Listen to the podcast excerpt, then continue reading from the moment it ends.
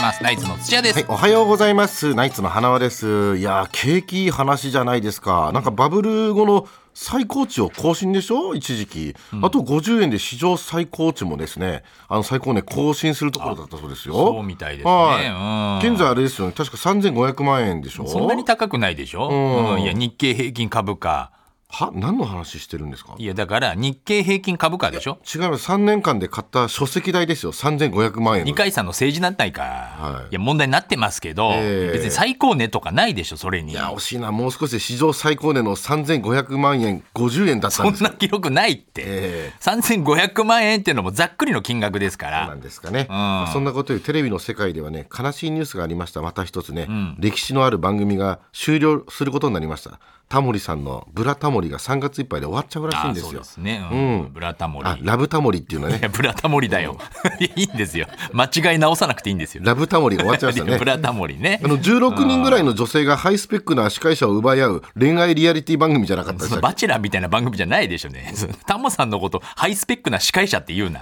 でも本当残るレギュラー番組が「ミュージックステーション」ですけど、あれはやめてほしくないなだって僕「ミュージックステーション」のタモリさんが一番面白いなと思ってますもう突っ込みづらいな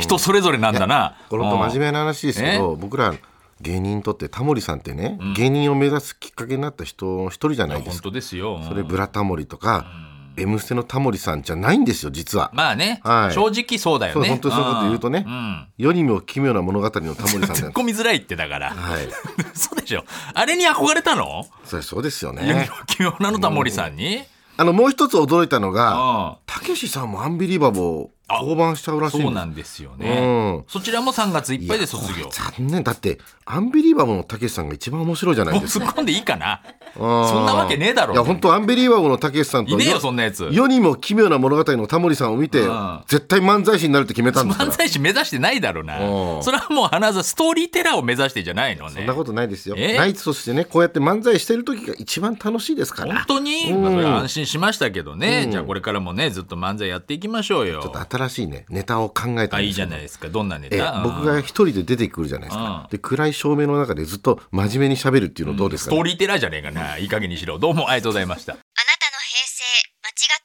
の平成間違ってます平成のすべてを目撃したと自称する町浦ピンクが真相を激白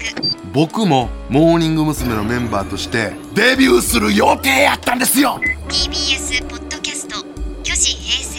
毎週金曜日更新